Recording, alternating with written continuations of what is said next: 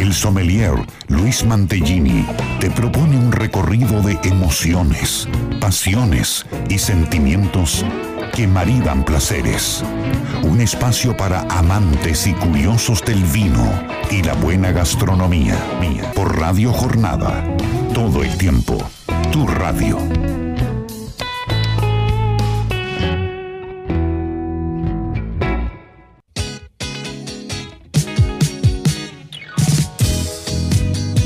Hola, hola, hola, muy pero muy buenos días, muy buen sábado para todos. Aquí estamos en este hermoso sábado aquí en la provincia de Mendoza. Mi nombre es Luis Mantellini, acá estamos por Radio Jornada, la 91.9. Hoy un poquitito más tarde arrancamos, pero venimos, venimos, ya salimos. Todo listo para arrancar este programa lleno de información. ¿Con qué vino nos estás acompañando? Seguramente del otro lado ya estás con el aperitivo, ya estás arrancando o pensando que vas a almorzar. Y vamos nosotros de acá a acompañarte para que nos cuentes también qué estás tomando, qué tenés ganas de tomar, qué tenés ganas de disfrutar en este hermoso sábado, fin de semana largo, aquí en toda la Argentina, en este caso en la provincia de Mendoza. Hola Héctor, ¿cómo estás? Buen día. María Elena Puerta, buen día. ¿Cómo estás Mari? Bienvenida nuevamente a este programa. Señor Luis Matellini, muy buenos días. Acá otro sábado más de Sobre Gustos No hay nada escrito. Así que un programa cargado de información, recomendaciones, actualidad, para que todos disfrutemos. Porque todas las semanas transcurren cosas, todas las semanas hay historias y hay momentos detrás del vino, detrás de la gastronomía. Y este programa está pensado exclusivamente para el consumidor, para cualquier tipo de consumidor, aquel consumidor que está comenzando a probar vinos, aquel consumidor que ya es más eh, conocedor, aquel que es más innovador, porque también está el consumidor de vinos que le gusta tomar los fines de semana, hay consumidores de vino que gustan de beber de lunes a lunes y hay mucho consumidor dando vueltas que busca la satisfacción, conjuntamente con el aceite de oliva y la gastronomía, es lo que vamos a estar haciendo aquí en este sábado 5 de diciembre, programa número 111. Muy bien. Bien, vamos avanzando, perfecto. Déjame agradecer como todos los días sábados a Bodega Staffile, allí a, toda la familia de, Bodega Staffile que nos acompaña en esta tercera temporada y como cada sábado, eh, un saludo grande a toda la familia Porreta, Federico también, a Karin, un saludo, que espero que nos estén escuchando porque tengo algo que preguntarle. Lo voy a preguntar en el aire, a ver si nos están escuchando. Esperemos. Les voy a pasar las redes también de, de Bodega Estafile para que lo sigan. En Facebook están como arroba Estafile Bodegas y en Twitter, Instagram como arroba Bodega Estafile. Decía, tenemos un programa lleno de cosas, así que nos vamos a meter de una. Quiero que empecemos a charlar. Tenemos invitado hoy a nuestro espacio consumidor. Hoy tenemos dos Dos invitados. invitados. Uno presencial y uno telefónicamente se vienen las fiestas, lo venimos anticipando a lo que parecía hace mucho. Seguimos con el espíritu navideño. Sí, sí, ya me olvidé el gorrito, pero el próximo sábado caigo con gorrito de Papá Noel, por lo menos para que empecemos a darle un poco más de ritmo. Señor Matellín, el 8 de diciembre hay que armar el arbolito, así que ya después del 8. Sí, en realidad yo lo saco de una caja y lo pongo, ya está chiquitito.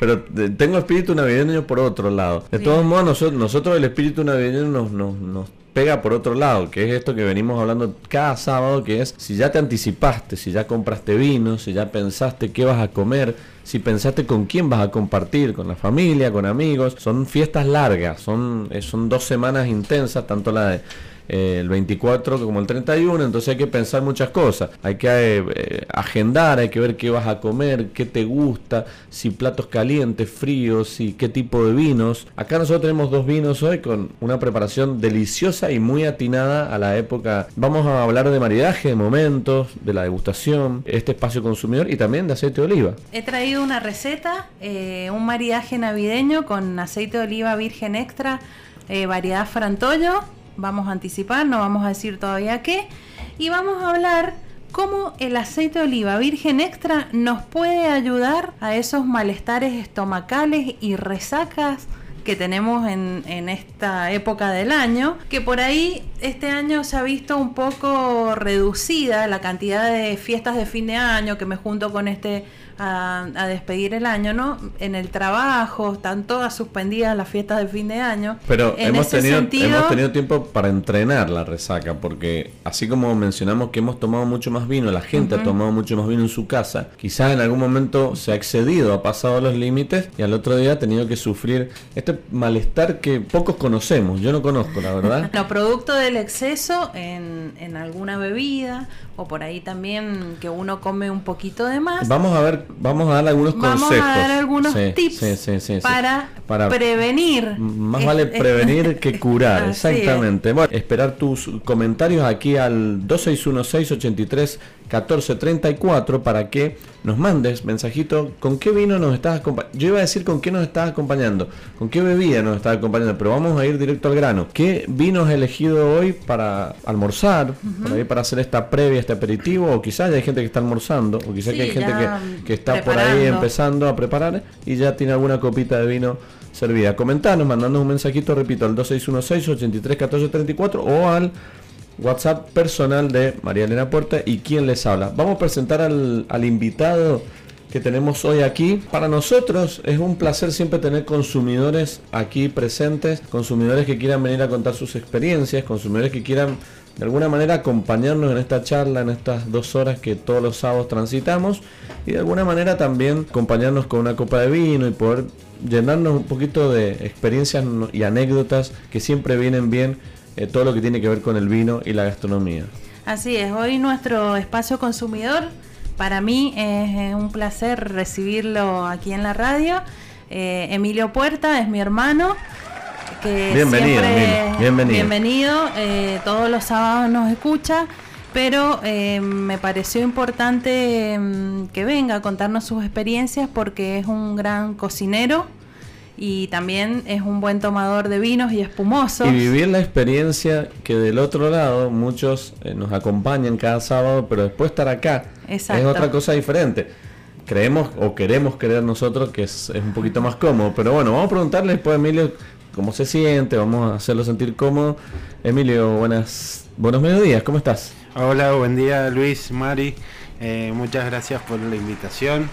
Eh, bien, Tranquilo, tranquilo. Sí, sí, ya relajado. Ya, ya, ya. Para la gente que no, no por ahí eh, recién nos engancha, eh, ya hace como 40 minutos que estamos bebiendo vinos, estamos probando algunas delicias aquí que ha traído María Elena, por lo tanto ya estamos sueltos, ya estamos, estamos con el paladar entrado en calor.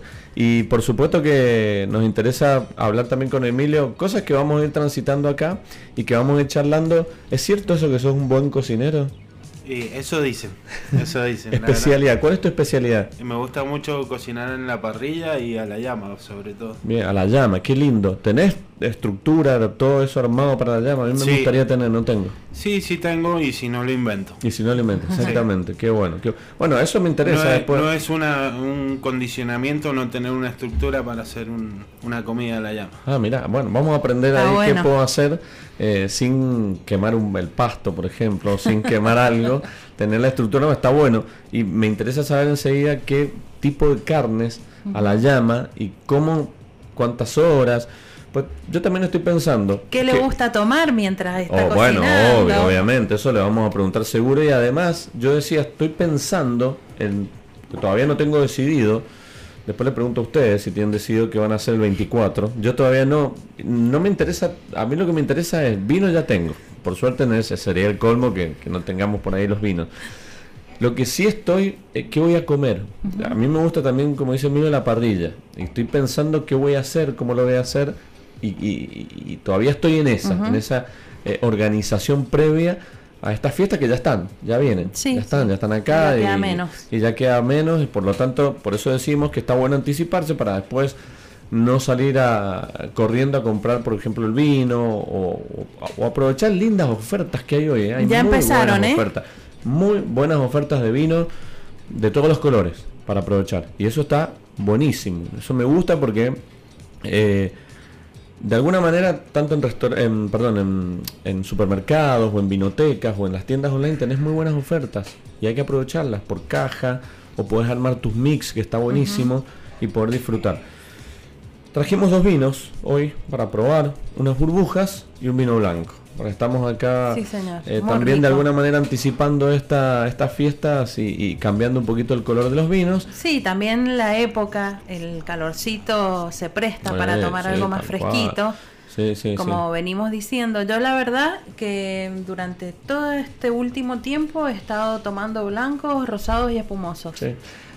Lo que anticipamos por allá por primavera, cuando empezó a cambiar el, la estación, dijimos, se vienen épocas de cambio donde ya el cuerpo te pide No es que, ah, bueno, estamos en noviembre, me toca comprar blancos o me, me toca comprar rosados. No, el cuerpo mismo, la temperatura, el calor, hace que ya eh, inconscientemente busquemos refrescar el paladar con estos vinos. Ayer en las redes leí eh, que una persona decía, no sé si soy yo, pero me gusta tomar los tintos frescos en esta época. Y la verdad que hubo un hilo grandísimo en donde la mayoría coincidía de que sí, que en esta época refrescamos un poquito más los vinos tintos para para tomar eh, fresquito. Sí, sí, eso, eso, no es nuevo, es una cuestión de, también de adaptación al entorno, lo hemos hablado cuántas veces acá. Eh, si hace frío, en nuestro invierno, por ahí algunos días fríos, bueno, hay que cuidar el vino porque el vino va a estar frío.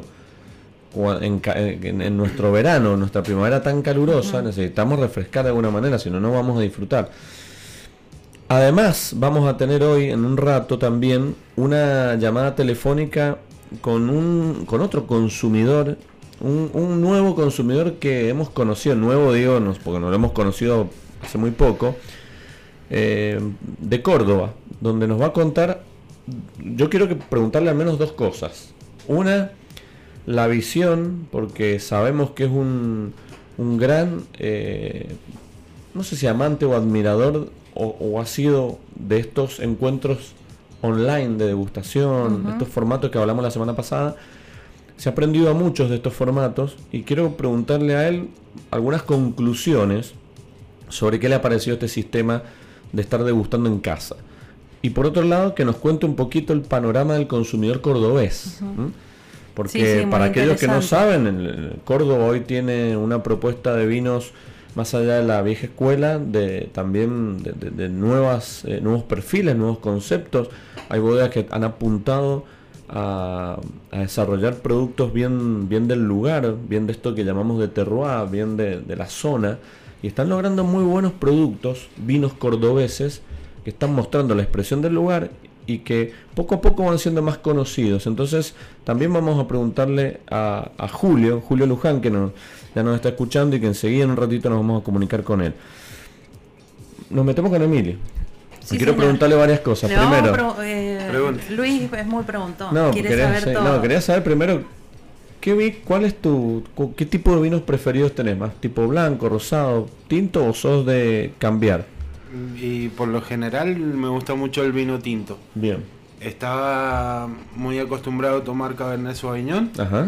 Y ahora conocí algo nuevo, que es el Cabernet Franc. Que ah, mira, ayer fue el día internacional. Ayer fue el día del Cabernet Franc. Sí, bueno, que me encantó, me encantó y me, gusta muchísimo. Qué bueno, porque, a ver, lo que nos dice Emilio pasa mucho con los consumidores. Uno siempre tiene un vino, por ahí el, el Malbec es típico, hay mucha gente que es amante del Malbec y vive por ahí por cuestiones de que le tocó probar otra variedad en un momento distinto y encontró el gustito de, en este caso, Cabernet Franc, muchas veces pasa con el Merlot. Eh, o sea que Cabernet Franc es una variedad que te gusta. Me encantó. Y, no hace mucho que lo he descubierto, porque lo, descubrí con ustedes en el programa de, ah, en los 100 programas. Ah, mirá vos, el que probamos el Cabernet Franc, el partida limitada de Boda Staffel. Ahí está, ahora me acuerdo. Es un viaje de eh, ida. Es un rico vino ese también y es un, es, un varietal que en Argentina hoy ha logrado posicionarse, ha logrado pasar la ola esta de moda, porque en un momento cuando surgió el Cabernet Franc... Todas las bodegas eh, Cabernet sí, Franc. Y, y, también todo se pensaba como una moda. Bueno, esto les va a gustar ahora a los consumidores, pero después va a aflojar. Y no, para nada. Se instaló. Ya está instalado, no hay muchas hectáreas. Hay mil, no sé si hay mil, mil cien hectáreas, no más de eso. Por lo tanto no es mucho, pero hay muy buenos exponentes y está logrando esto que dice Emilio, que es que puedas diferenciar del Cabernet Sauvignon. ¿Mm? Porque vos decís Cabernet Sauvignon, Cabernet Franc es más o menos lo mismo. sí, son ADN parecidos, familiares tienen similitudes, pero no es lo mismo. Entonces, eh, lo que nos dice Emilio, amante de Cabernet Sauvignon, a pasar a Cabernet Franc, te muestra que hay una diferencia sensorial en estas variedades. Y es así, es así. Es así, y no solamente la diferencia sensorial, tanto en nariz, sino en la boca, el Cabernet Franc es mucho más elegante. Eh, creo que, mm, que, no tiene la, la rusticidad que por ahí tenemos en los Cabernet Sauvignon. Y, bueno, muchos amantes del Cabernet Sauvignon gustan también de este Cabernet Franc eh, por ese tema, por la elegancia, por la sedosidad que tiene en boca. Sí, sí, vos Emilio también te pasa, como comentábamos recién, de que cambia la temporada del frío al calor y tendés a, irte a los vinos blancos rosados o directamente vos seguís en la línea de los tintos. No, no, sí, sí me gusta tomar vinos espumosos, vinos rosados. Qué bueno. Entonces, en general. Me gusta ¿eh? tomar bebidas frescas, sobre todo en, esta época del año. Sí, es rico tomar algo fresco. ¿Y los tintos fríos qué haces? ¿Los pones en la heladera? Me encanta frío. Bien, pero ¿con hielo o, o en la heladera? Sí si le puedo poner hielo, Perfecto. le pongo. No tengo ningún problema con eso. A ver. No sé, los expertos. No, no, nosotros acá lo hemos dicho siempre, más de una vez, que... Cada uno toma como quiere. Y, hay situaciones que también hemos reconocido, que a veces el vino vos lo estás tomando y está caliente y tenés ganas de tomarlo ya y que no vas a ir a la heladera, esperarlo 40 minutos, va, te pones un par de hielitos y ya está. Estás en algún lugar en donde no tenés una frapera con hielo y bueno, el hielo te refresca un poco el vino. Y... Sí, por ahí eso me pasa, que vas a tomar un vino y está caliente y no me gusta la bebida caliente. Bueno, lo eh, único que tomo caliente es café. Exacto. lo demás me gusta frío, frío.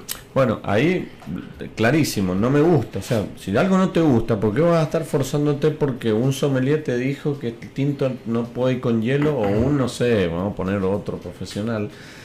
Eh, ¿Por qué no? Porque se diluye el vino. Sí, es cierto, se diluye el vino, se, se licúa un poco con el agua o con la soda, eso está entendido, eso no es una ciencia. Pero si a vos no te gusta tomar vino a temperatura ambiente o caliente, bueno, hay que buscar las soluciones. Entonces, acá lo importante que nosotros siempre empujamos es que cada consumidor entienda cómo tomar su vino.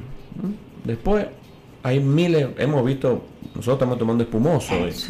Una burbujita, hay gente que le pone hielo a la burbuja. Sí y ahí se desarma completamente el producto.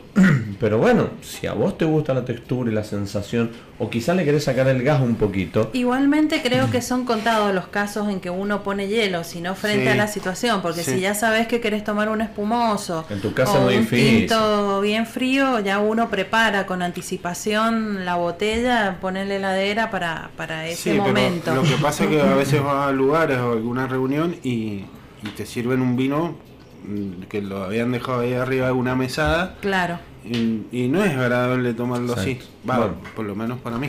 Bueno, eso en los eventos ha pasado muchas veces. En el evento, no sé, vamos a poner un casamiento o una fiesta en un evento. Y muchas veces te sirven el vino y está caliente o está fuera de temperatura. Y vos inmediatamente ahí ya tenés el vino servido, tenés que pedir un par de hielo. No pasa nada, pero como decís vos, no, tampoco es tomar algo que no estás disfrutando. Si vos estás tomando algo que no lo estás disfrutando, hay algo que está mal. Entonces, en la apertura esta, que cada sábado nosotros aquí intentamos fomentar, es disfrutar el vino. Y en algunos casos uno es más meticuloso con esto de las temperaturas, trata de que esté en su punto justo, porque hemos hablado que los blancos hoy tampoco tienen que estar tan fríos, porque si los enfriamos mucho pierde eh, aromas, pierde sabores, por lo tanto tampoco es que todo tiene que estar al freezer, sino que hay que manejar muy bien las temperaturas y en casa lo podemos hacer. Fuera de casa es mucho más difícil porque ya no es control nuestro. Entonces hay que disfrutarlo. Mari, eh, Hoy, además de esto que vamos a hablar, el otro día me acordé de vos porque iba caminando por una vereda y una señora una, estaba vendiendo productos. y me ofreció un aceite de oliva virgen extra. O sea, me, puse contento. No le compré, pero me puse contento porque dijo Virgen Extra. Es lo que habíamos hablado la, semana pasada. Y, nada, quería comentártelo de esto de la terminología que hablamos la semana pasada, que discutíamos si es extra virgen o virgen extra. Sí, señor. Eh, bueno, en, en la calle últimamente hay mucha gente vendiendo aceite de oliva virgen extra. que... con etiqueta.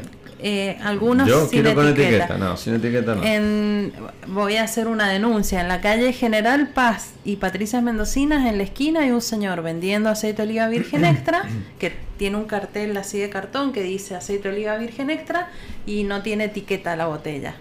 Ah, bueno, puedes asesorar ahí. Ahí hay que asesorar. Me voy a parar ahí en la esquina.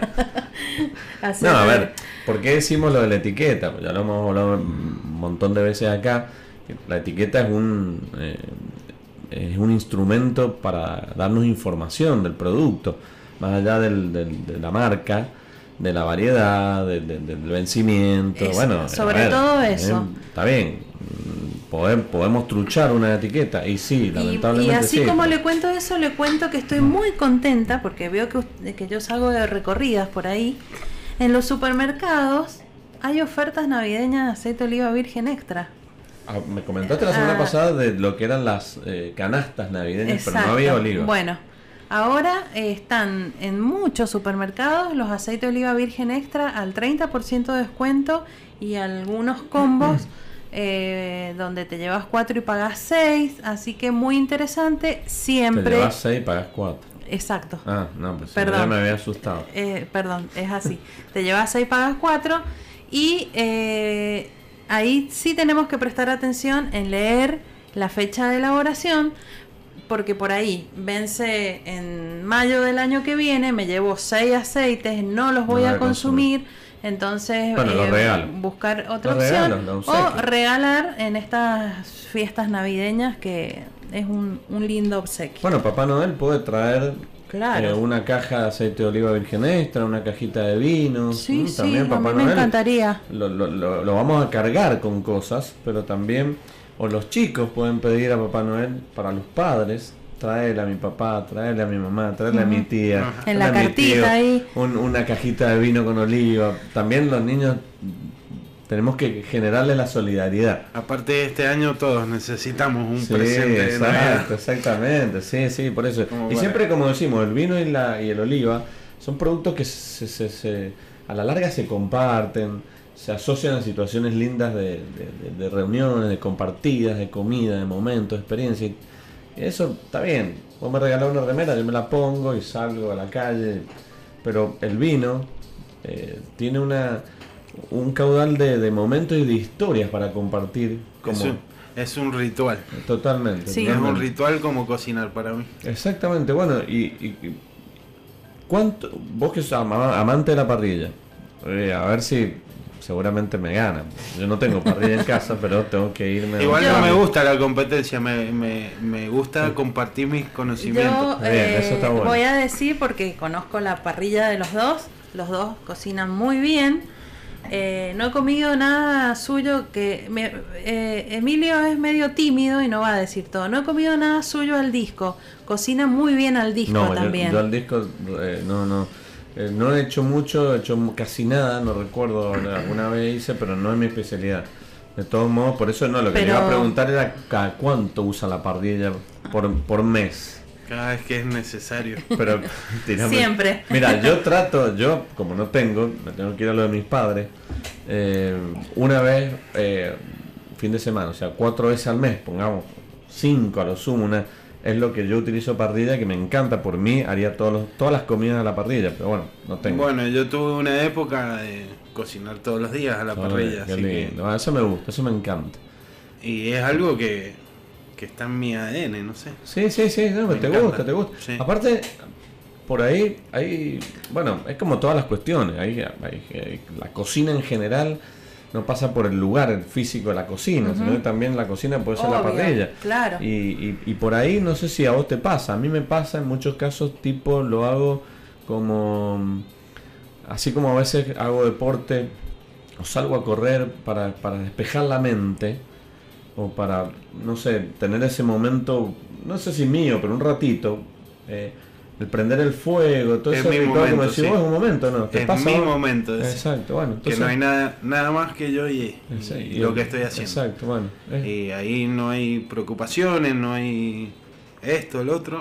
Claro, bueno, esa catarsis, eh, o no sé cómo llamarlo, pero es como el momento de, uno. Sí, sí, eh, a mí me pasa lo mismo cuando, cuando uno se pone a cocinar. Es, em, como dice Emilio, es el momento en que estoy ahí y qué lindo que es cuando estoy disfrutando de ese momento para después compartirlo con otras personas que vienen a, comer eh, lo que nosotros vamos a ofrecer. No es que estamos haciendo un acto egoísta, sino que al contrario, tenemos nuestro momento, pero estamos haciendo algo para los demás, porque estás cocinando para alguien. Y además después, para cerrar el broche, así, el, aunque cocines para dos personas o para 100 personas, el broche es el, disfrute de la gente. Sí, tal cual. Entonces ahí te retribuye todo ese momento que vos estuviste explayándote, en, eh, cocinando lo que sea. Coincide. Ahí yo creo que, bueno, aparte de ese momento es la pasión que uno tiene. Bueno, porque en el caso de él yo cocino para, para mi familia, para mis amigos, pero él en muchas ocasiones cocina, eh, es su trabajo, ir a una casa, por ejemplo, eh, a cocinar para un cumpleaños o como por ahí nosotros hacemos alguna degustación que vamos a un lugar. Y ahí es la pasión, porque la gente que vos tenés ahí no la conoces, no sabes si le va a gustar. pero es la misma pasión que le pondrás para hacer la comida. Para, todos, para todos igual. Claro, exactamente. Para todos igual. Bueno, por eso digo, creo que es importante eh, la cocina hoy y lo, en esta cuarentena, en estos tiempos de casa, ha, sido un momento también bastante particular, porque mucha gente se ha animado a cocinar, a preparar cosas, y ha sido un momento, y es un momento también cada uno lo toma por un lado que va, pero de reflexión, a veces uno para distraerse un poco, para hacer un, un, paréntesis en la semana, lo que sea. Eh, está bueno, está bueno. ¿Eh? ¿Para vos es importante el aplauso al asador? No. No, para mí lo importante es que no quede nada. Es, eh, bueno, eso es lo mejor. Ese es el mejor aplauso que puede, que haber. Muy bien, bien. Está bueno. que no quede nada. Viste que a veces dicen, a mí cuando hago me dice, bueno, un aplauso al asador y todavía no estoy ni sirviendo. Yo, pará, pará, no me aplaudan antes de comer. Vos tenés que comer. Está bien que uno se tomó el tiempo, está bien. Pero como decimos, uno te gusta y lo hace con placer. Obvio. Pero sí, el mejor, creo, resultado, la mejor eh, evaluación que te puede hacer un consumidor que va a tu casa a comer o lo que sea, es que se sienta cómodo y que haya comido y haya disfrutado. Igual, por ejemplo, si voy a algún lugar y me dicen ahí está tu lugar, que es la parrilla, yo voy feliz, encantado. Ahora, le pregunto, si yo voy a mi casa, yo estoy haciendo el, el, asado. Sí. ¿Te metes o no te metes? Si me lo pedís. Pero no, si no te lo pido y vos ves que yo estoy poniendo un leño en vez de parado, lo estoy poniendo acostado. Te, te acompaño. Ah. Te acompaño y te miro y aprendo. No, porque viste que es importante eso. Es siempre tener ese, para mí, para mí es desubicado, porque si yo voy a a la casa con el hago lo mismo, me acerco a vos, te acompaño, nos tomamos un vino, miro, es más, te pregunto, che, mira eso, ¿por qué lo haces así? No? Pero no voy a decirle, che, tenés que dar vuelta a la carne. Yo, che, ponele sal ahora porque no, pará, no te metas. Yo no te pregunto, te, te miro, te observo y veo cómo. Actúa por presión. sí. O sea, si yo lo veo que miro me está mirando fijo, digo, mmm, algo, che, le habré puesto sal, le habré dado vuelta. Y, y cuando yo cocino y alguien viene y me pregunta o o quiere opinar sobre lo que estoy haciendo. Pero alguna vez alguien se te metió y te dijo, che, ¿por qué no das vuelta? y vos medio que te molesta. Muchas personas. que está es mi momento, no sé por qué tenés que venir a meter. Claro, No, es que para mí me parece una cuestión de respeto. Es como si yo voy a la cocina y alguien está haciéndose pasta. Digo, che, ¿por qué no amasás un poquito más? porque O no sé, ¿por qué no lo cortás más finito?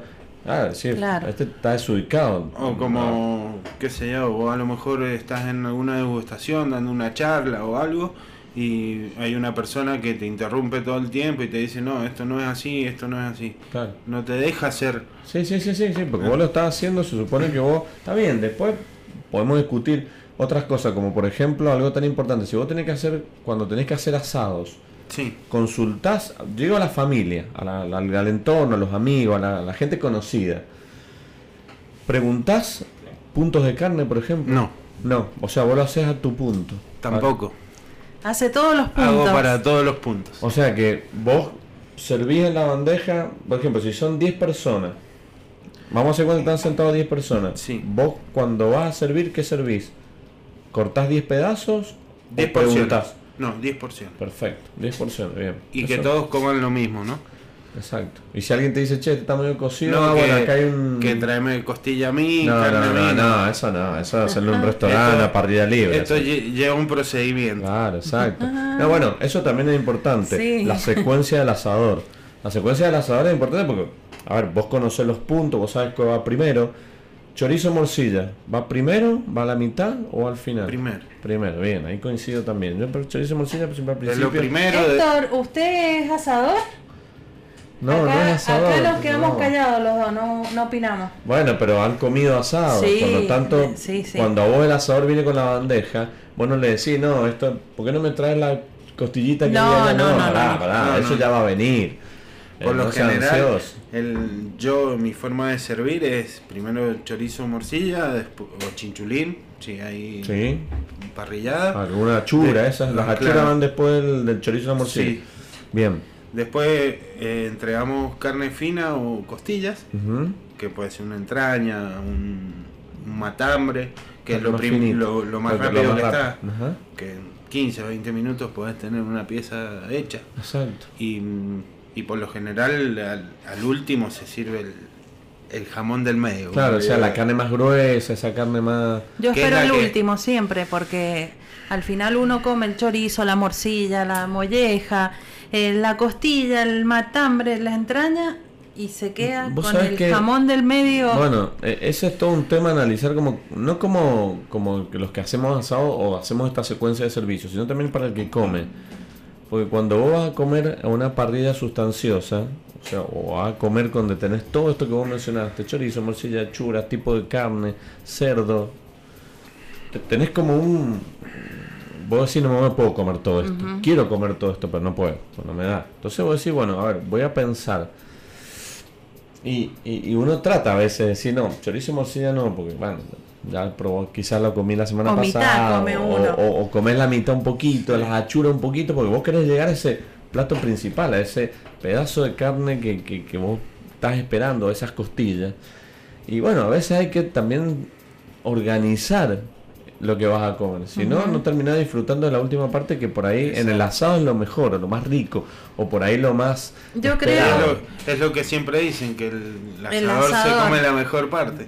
Claro, sí, sí, eso es cierto. No, yo Porque uno está preocupado en servir, en atender, esto, el otro, y bueno, come al final. Come al final lo, lo, que queda ahí, sí. ¿eh? Bueno, es todo un tema, ya vamos a seguir hablando de esto, con vamos también a, contarle por ahí qué, cómo le gusta, o, si le gusta que le acerquen el vino a la parrilla, o directamente, como hago yo a veces, me dejo mi botellita ahí al lado y me voy sirviendo solo. A veces uno está solo un tiempo, entonces no, no va a esperar que alguien te traiga a veces estás solo y, está bueno ver qué tipo de vinos eh, te va acompañando.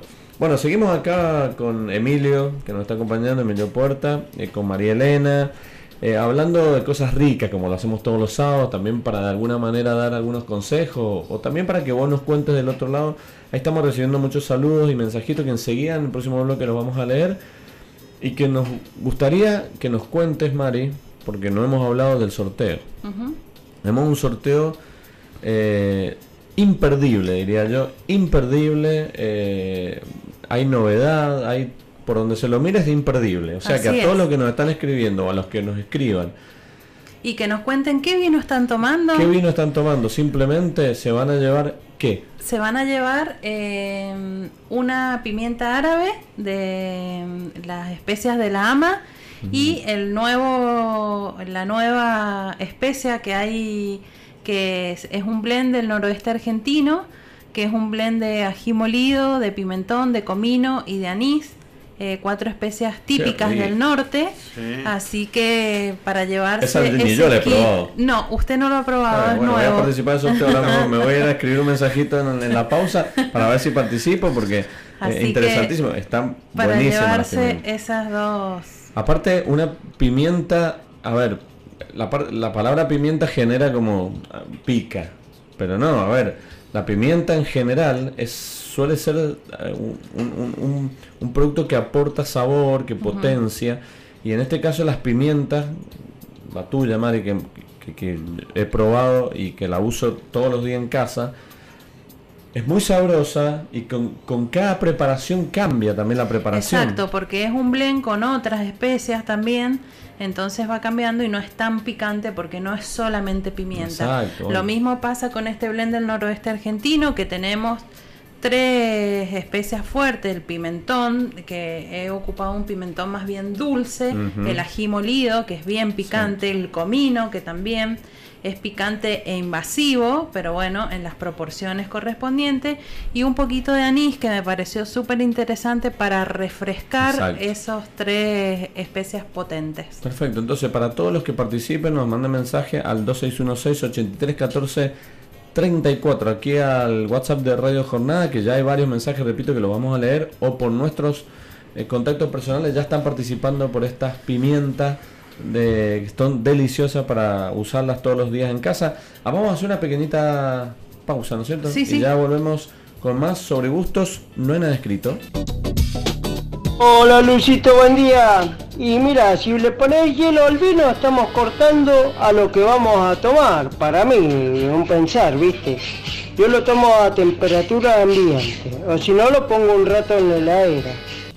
Ahí nos mandaba mensaje Miguel que, que de alguna manera tiene una explicación y tiene razón lo que dice, que es si vos le pones hielo, soda o agua al vino, obviamente que lo diluís y se pierde la esencia del producto. Pero nosotros por ahí muchas veces, y lo que hablamos recién con Emilio también, es este momento cuando ya te encontrás en un callejón sin salida. Es decir, tenés el vino, hay que tomarlo. Es más, en muchos casos lo tenés servido en la copa y está caliente. Entonces, antes de tomar algo que sabés que no te va a gustar, sabés que no lo vas a disfrutar, bueno, ahí tenés la posibilidad de ponerlo o refrescarlo, como hablábamos recién, un ratito o, como también dice Miguel, ponerlo 10 minutos, 15 en un freezer o bueno, tratar de alguna manera bajarle la temperatura y tomar la temperatura ambiente. Repetimos, temperatura ambiente no es la temperatura del día, ¿no? No sé, quizás hace 40 grados hay que tomarlo a 40 grados. Temperatura ambiente se refiere a una temperatura de cava, de sótano, de 12, 13, 14 grados, donde vos puedas disfrutar de todas las características organolépticas del vino, tanto aromas, gusto, y para no sufrir.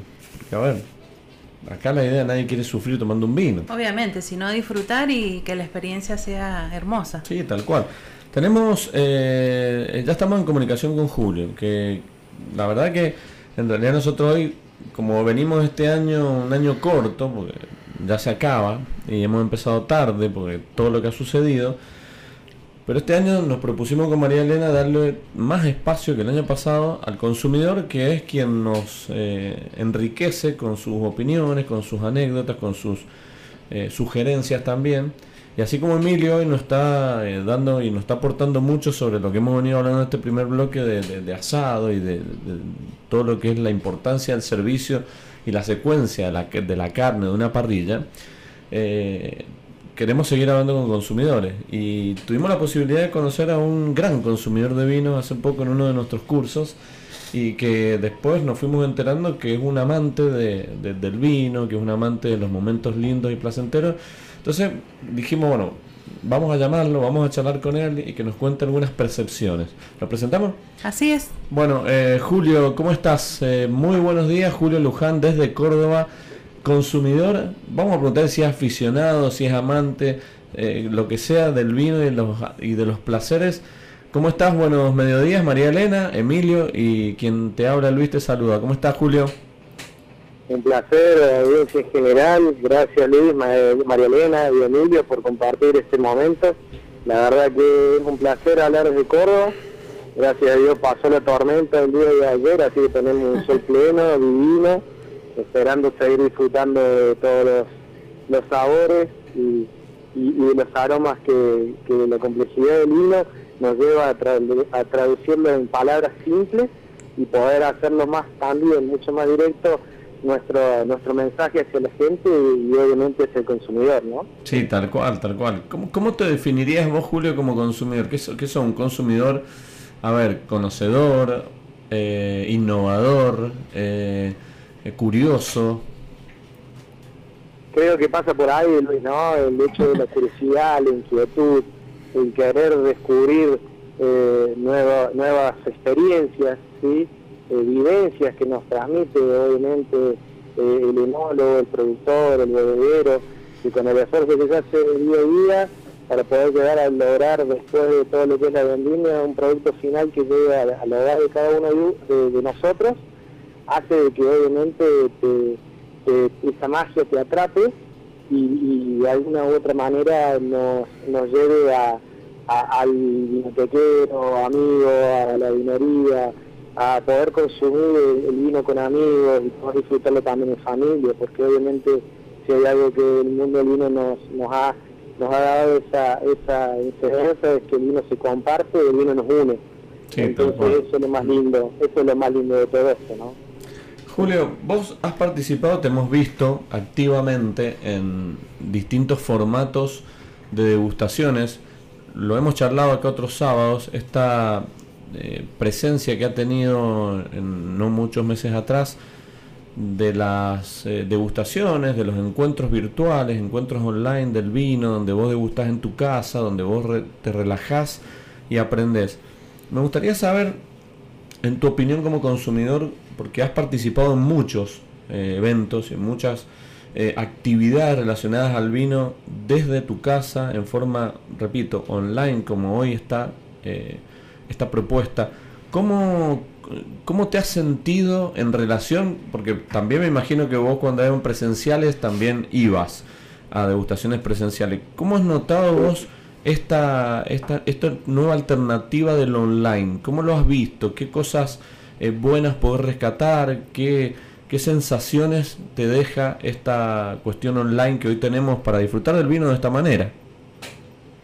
Seguro, yo creo que más que todo tiene que ver un poco con, con la apertura mental y obviamente adaptarse a esta nueva modalidad. Eh, para todos aquellos que somos aficionados y apasionados por el mundo del vino y que queremos estar en contacto, seguir en contacto, y por allí esta, esta cuarentena no nos lo había permitido de manera directa, eh, entiendo de que estas, plataformas virtuales, las redes sociales, estar en contacto con este tipo de, de eventos, que ni hablar que si llegan a tener también un fin social y de responsabilidad social empresaria mucho más eh, afín a uno y, el placer de también poder colaborar y ayudar a los otros. Eh, ha sido una alternativa novedosa, distinta, diferente, eh, que por ahí no suplen, no, es, lo mismo la educación presencial, pero que de alguna manera lo acompaña y lo ha potenciado y de alguna forma nos ha permitido estar cerca en definitiva creo que ese también es el objetivo de esto, ¿no? Sí, tal cual. Nosotros siempre lo decimos acá, obviamente el vino y la gastronomía, los, estos placeres son cara a cara, eso no lo va a reemplazar nunca nada. La parte social, la, parte... Eh, eso, es, eso es hermoso, pero bueno, como vos decías, nos hemos tenido que adaptar. Mi pregunta es, vos, para aquellos que nos escuchan hoy y quizás en ningún momento se han podido unir a esto, ya hoy quizás falta poco, termina el año, no van a haber muchas más actividades, pero sí el año que viene creo que van a seguir y van a continuar. ¿Vos le recomendarías a, un consumidor o a alguien que quiera participar de esto, que se anime? ¿Vos, a, aquellos que no lo han hecho nunca, le harías esta sugerencia, préndanse, unanse, anímense? Totalmente. Yo coincido en el hecho de si puedo tener la posibilidad de, darle un consejo a alguien, es animarse, es eh, jugársela es tratar de, descubrir este nuevo espacio que, en el mundo vino se ha generado y por sobre todas las cosas, estas plataformas también nos permiten, quizás por allí que hasta es difícil estar eh, cuando uno va a una degustación presencial con el enólogo, ¿sí? podemos tener ese acercamiento también y de alguna manera eh, nos, estamos todos en un ambiente más bien de relax, de comodidad, de tranquilidad y hasta en cierta manera eh, tenés un cara a cara, más allá de la distancia y obviamente a través de, alguna plataforma, tenés la posibilidad de conocer y de contactarlo al enólogo, que por allí es lo más difícil, a la hora de poder eh, organizar obviamente alguna jornada vitivinícola y, tener la posibilidad de ir a cada una de las bodegas que nos abren sus puertas a poder disfrutar obviamente del hacedor del vino, ¿no? Sí, eh, coincido y coincidimos creo acá también con esto de un formato para descubrir nuevas bodegas, nuevos vinos, nuevas variedades, nuevas eh, formas de disfrutar. Y, siempre lo decimos, desde tu casa, más cómodo que eso, imposible.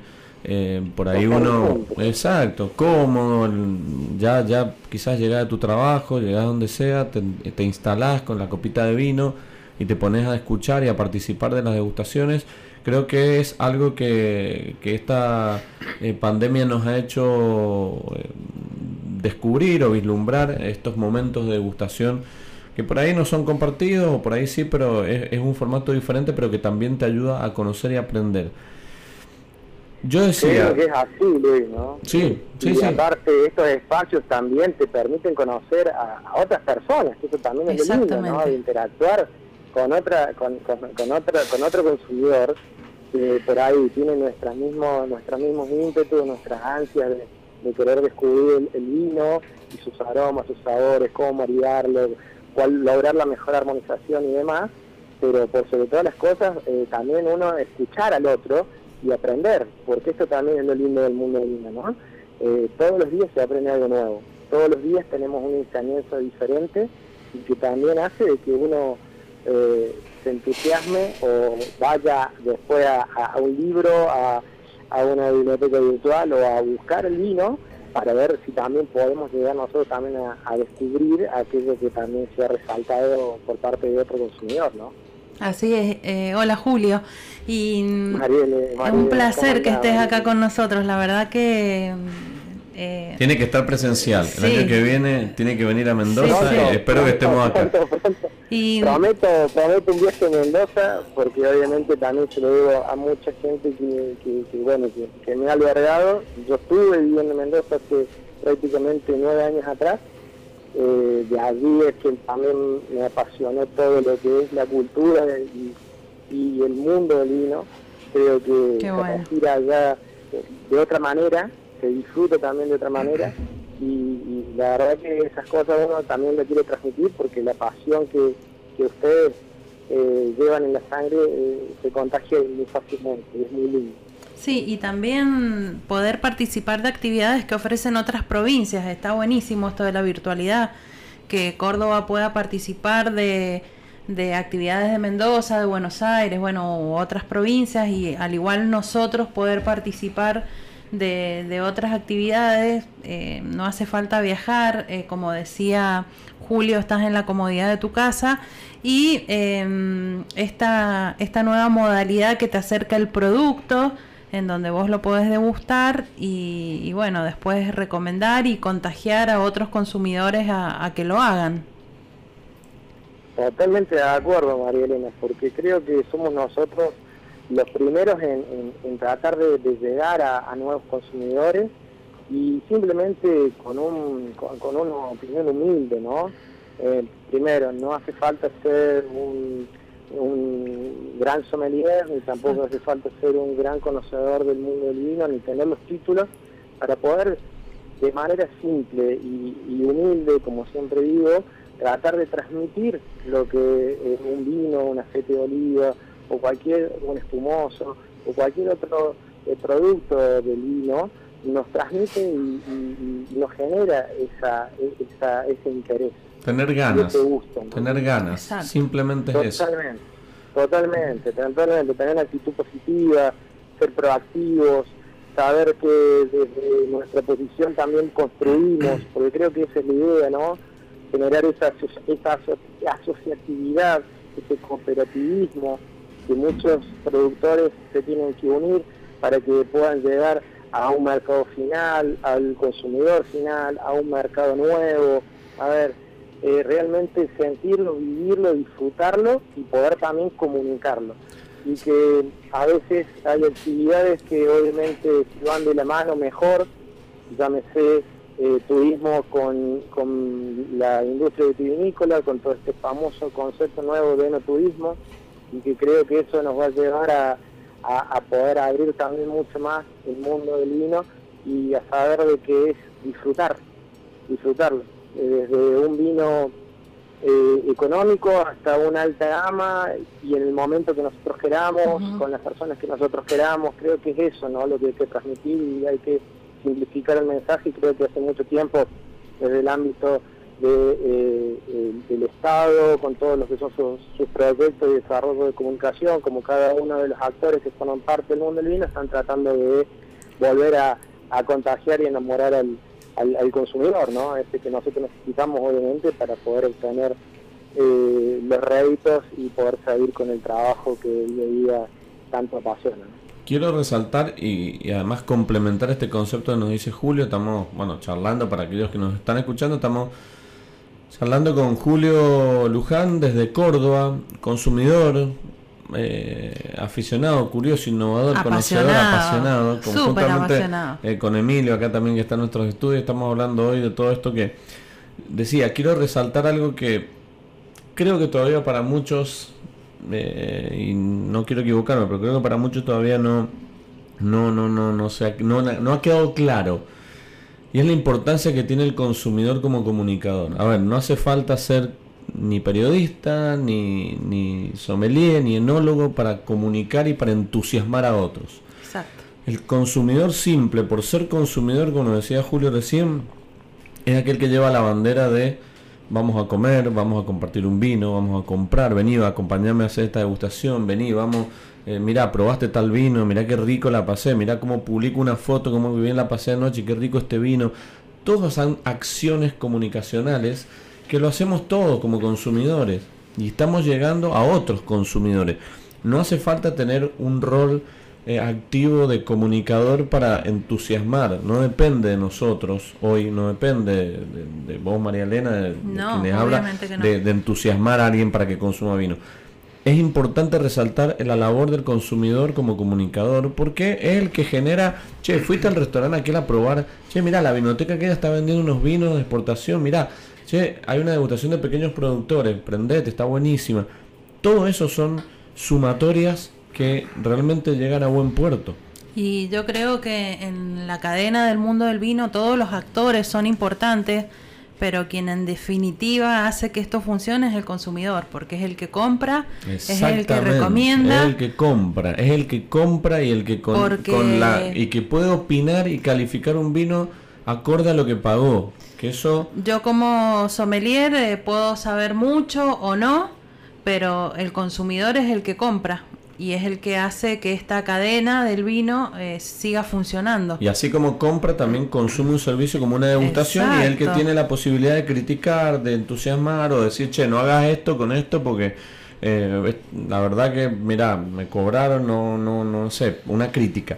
Entonces, tenemos que también entender esto y, y lo que dice Julio es importante resaltarlo porque quiere decir que cualquier persona que consuma vinos tiene que entender que es un comunicador y eso es importante porque también es un entusiasmador, es decir, eh, fomenta que otros consuman y fomenta que otros disfruten de los momentos sin tener que estar pensando en la fruta roja, mirar en el mango, en el maracuyá y en las notas que eso por ahí le puede interesar a algunos, pero no a todos. Entonces, Julio, ¿tomás todos los días vino en tu casa? Con esto de la cuarentena, Luis, Marielena, Emilio... Sí, no busques excusas, no busques excusas. Sí, sí, sí, No, no, sí, pero...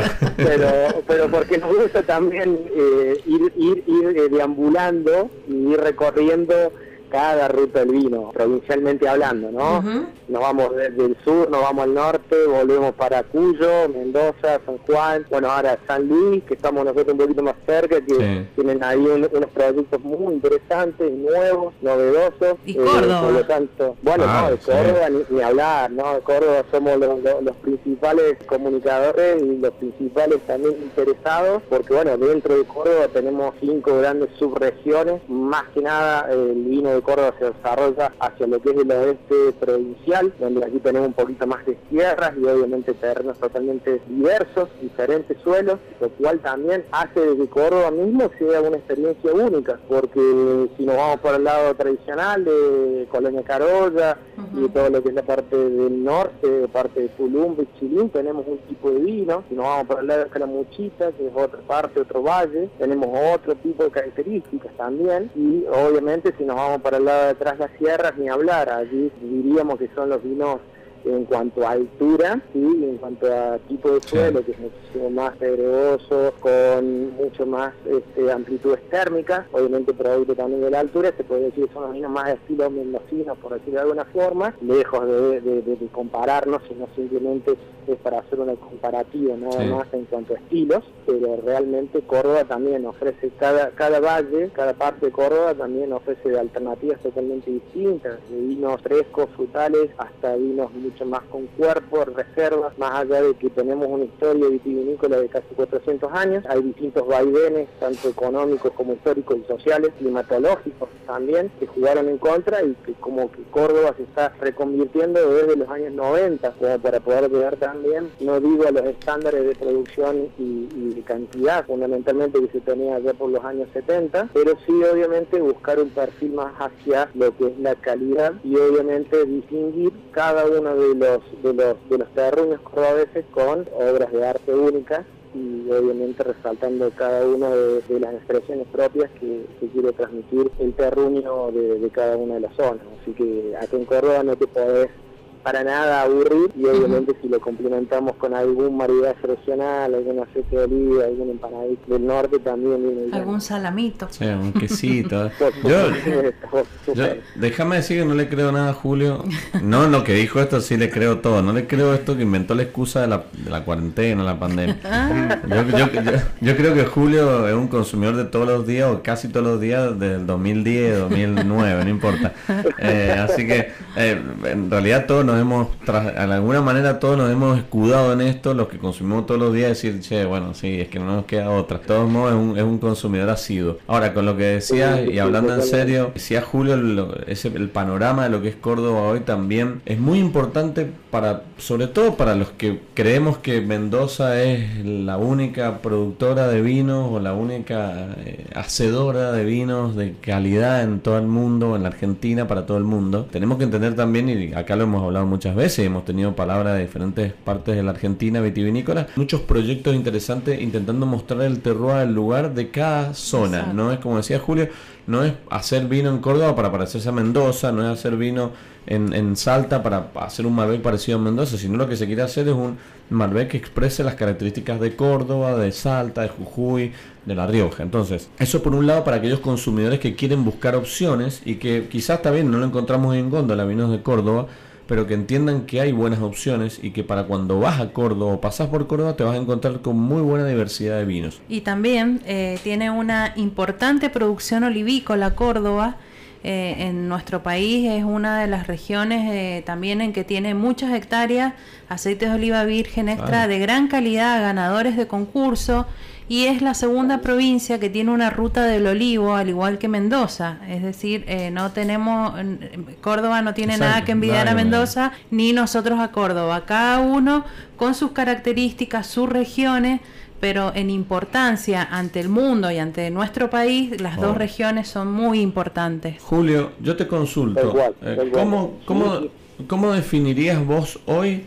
Al consumidor, o dentro de lo que vos conocés, tu grupo de familia, amigos, ¿cómo eh, definirías al consumidor de vinos cordobés? Quiero resaltar dos, dos aspectos fundamentales. ¿no? Eh, uno de ellos es que eh, muchas bodegas y muchas fábricas de bebidas utilizan, de manera positiva obviamente, el mercado cordobés para poder eh, relanzar algún tipo de producto nuevo o algún tipo de producto que ya estaba en el mercado y hizo alguna modificación. El público cordobés es un público bastante exigente, es un público que es muy eh, respetuoso de cada una de las, de las alternativas que se proponen, que se ofrecen y al mismo tiempo es un público realmente que está creciendo día a día en cuanto a lo que es la educación y por sobre todo las cuestiones del interés hacia conocer eh, y poder dar su punto de vista de una manera quizá no digo profesional, pero un poco más de valor a, lo que es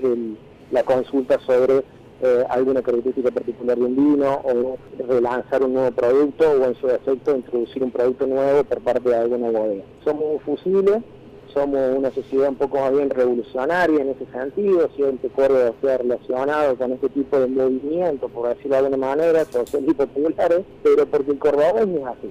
El cordobés es muy eh, minucioso, es un, es un público que realmente donde pone el ojo el base su producto, busca ser lo, más profesional, técnico en el momento de dar este, una devolución y eso también se ve reflejado en cuanto a la cantidad de no solamente vinotecas que se están abriendo y están siendo realmente en esta pandemia un motor de crecimiento a nivel negocio, sino también la participación cada vez más en aumento del público cordobés, entusiastas, o no, hacia las ferias que se realizan en nuestra provincia. ¿Vos sabés que... Acá tenemos dos grandes ferias y que realmente eh, una eh, prácticamente en otoño y la otra prácticamente ya fines de año, que en este caso, de acuerdo a este contexto, no se puede realizar, pero vemos que día que año a año van creciendo y que el público cordobés ya no va a, con, el, con, el, solo interés o, o la curiosidad de ver qué puede llegar a encontrar sino que cuando el público de Córdoba, el, consumidor final, se enfrenta, por decirlo de alguna manera, a algún stand, quiere ir a hablar con el, con el enólogo, con el representante comercial, profundizar.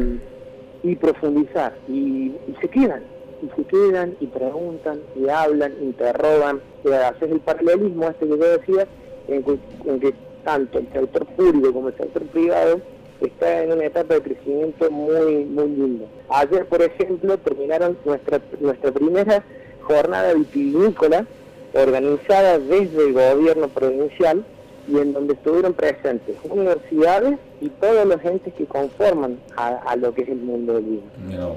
Más sommeliers y todos aquellos que estaban interesados porque se hizo a través de una plataforma eh, virtual y allí vos podías entrar y podías también de alguna manera ver cómo cada organismo y cada eh, parte que forma obviamente este mundo tan maravilloso del vino en Córdoba se ha unido y de alguna forma estamos recién con nuestras primeras jornadas vitivinícolas. Imagínense, tenemos muchos años de historia, quizás mucha tradición, el público eh, cordobés es para sacarse el sombrero porque independienmente de eh, que le gusta ir y participar y es, un evento social por decirlo de alguna manera también, vemos desde el otro lado, me ha tocado estar presente también representando en algún momento a una bodega de Mendoza, vemos del otro lado que el público ya está con preguntas mucho más incisivas, mucho más pensantes, están con ese interés y que cuando se van a Mendoza van y visitan el proyecto en el cual estuvieron consultando y obviamente eso genera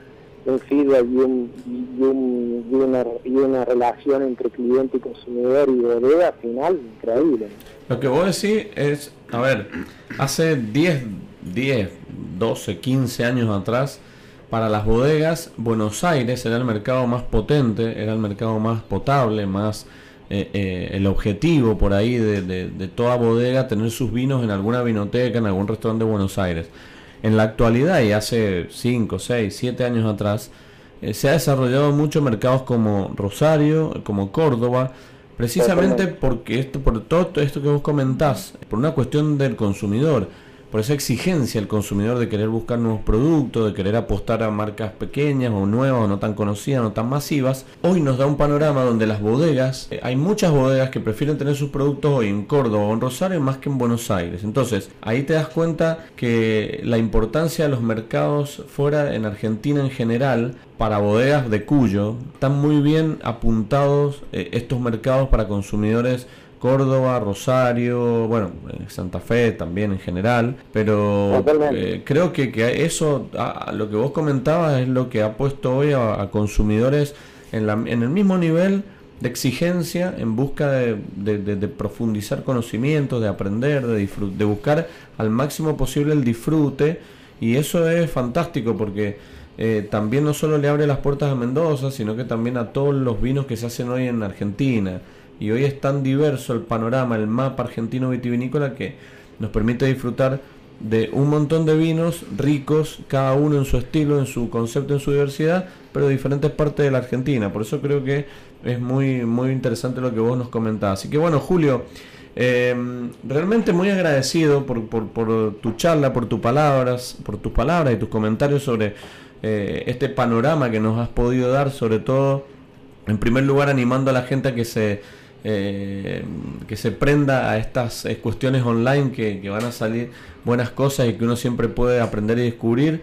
Y también en este panorama del vino cordobés, donde hoy eh, nos presenta diferentes situaciones y diversidad en lo que son vinos y en un consumidor exigente, como vos lo planteabas también, en, busca, en búsqueda permanente y constante de productos novedosos. Así que queremos agradecerte. Eh, bueno, esperando que disfrutes eh, ayer este fin de semana largo y que puedas compartir eh, más allá eh, de, lo que hagas diversos vinos y puedas hacer muchos brindis. Totalmente, realmente yo soy el principal agradecido de, esta reunión, de este encuentro. La verdad que desde el momento que los conocí, a mí por lo menos me hicieron sentir parte de su grupo de trabajo eh, fue algo, una experiencia muy linda y fue toda online, no nos conocíamos antes, sí tenía referencias obviamente de quién eran ustedes, Luis, María Elena principalmente, eh, así que nada, es animarse, es tener actitud positiva, es buscar algo diferente, tratar también de que nuestras curiosidades e intereses se potencien por este canal, por lo menos por este momento, y que sea el día de mañana también un canal complementario, ¿no? Eh, de todo lo que puede llegar a una experiencia eh, en vivo. Que esto no, no, no, haya sido solamente por pandemia, sino que, como voy a decir, Luis, este, nosotros tuvimos la posibilidad de poder conocer nuevos proyectos y esa es otra de las cuestiones que hoy, para, lo que es el mundo eh, de, de, de bodegas en Mendoza, nosotros hoy en día te diría que hay muchísimo más interés por incorporar nuevos proyectos y proyectos eh, más bien de bodegas boutique, eh, ya sea en, la carta de un restaurante, en una animateca o en un hotel, ¿sí? porque creo que eh, hoy el consumidor está buscando esa diferencia. tener obviamente los grandes vinos, las grandes estructuras, las marcas más comerciales, las más conocidas, obviamente, porque es el que abre el camino en todo este recorrido, pero luego también buscarle el detalle, buscar el, ese, ese viñedo, esa parcelita de, tierra que está escondida en la última parte de las compuertas de Luján, de Agrelo, de Valle de el, terror de Argentina que sea, y que ese productor también nos pueda transmitir de alguna manera su propia experiencia y lo que quiere hacer a través del vino. Entonces creo que eso también nos abre otra posibilidad y este mundo virtual eh, achica costos, que hoy en día también es fundamental tenerlo en cuenta porque la economía es algo también primordial a la hora de poder avanzar en todo tipo de proyectos, no solamente vitivinícola, sino olivícola y cualquier otro producto que estemos desarrollando. Así que un placer, chicos. Eh, eh, orgulloso de estar aquí y ojalá que se repita mucho más. Ojalá que se repita, ojalá el año que viene eh, podamos estar nosotros primero y después que Julio venga para acá un sábado a esta hora y, te tendremos aquí compartiendo algunos vinos y, charlando de otra manera. Así que Julio, muchísimas gracias. Lo invitamos a comer. Sí, obviamente, obviamente que debe tener mucho. aquí en Córdoba, así que solamente levanten el teléfono y llamen y estamos acá a disposición para lo que necesiten. Será, será un gran placer. Muchas gracias, Julio. Un gran abrazo. Buen fin de semana. Un abrazo enorme.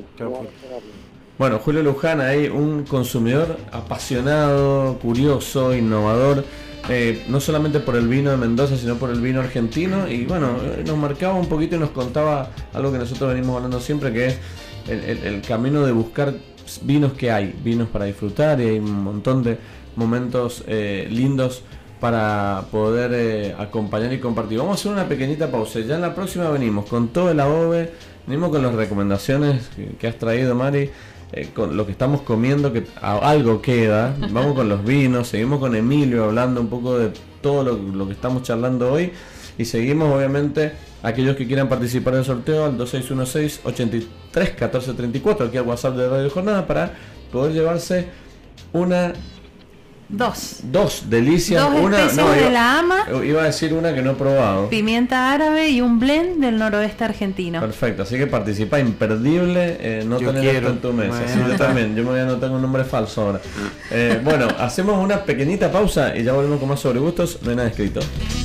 Seguimos disfrutando aquí de un programa lleno de, de opiniones y de sensaciones de consumidores que la verdad que nos enriquece mucho y nos gusta. Nosotros eh, con María Elena acá disfrutamos mucho hacer este programa principalmente para de alguna manera fomentar, incentivar y motivar y que nos acompañen también a estas cosas, a todo lo que involucra las cosas ricas, porque la verdad que eh, todo lo que es comer, todo lo que es compartir momentos, experiencia, a nosotros nos gusta mucho y obviamente nosotros intentamos trasladar estas, eh, estos gustos y, ahora viene un fin de semana largo, ya estamos cerca de las fiestas, como decimos, hay que, pero si bien no va a ser las fiestas de otros años, pero eh, siempre uno necesita programar qué vinos y qué momentos disfrutar y, bueno, al fin y al cabo eh, las cosas lindas que tiene la vida es estos placeres y a nosotros nos gusta mucho, así que eh, contanos Mario un poquito lo que has traído hoy, que,